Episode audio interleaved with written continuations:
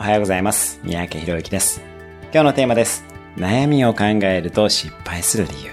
なぜ悩みを考えるとうまくいかないことが多いのでしょうか？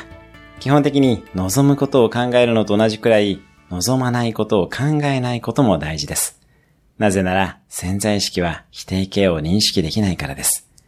例えば、今視界に入っている白いものを意識しないでくださいと言われた途端、白いものが目に入ってくるはずです。よって悩みを考えると、その悩みに関連する情報ばかりが自分に入ってきてしまいます。得たいものにフォーカスし、得たくないものを心から排除するようにしましょう。今日のおすすめアクションです。ただひたすら望むことだけを今から1分間考える。望むことをイメージし、その情報をキャッチしましょう。今日も素敵な一日を。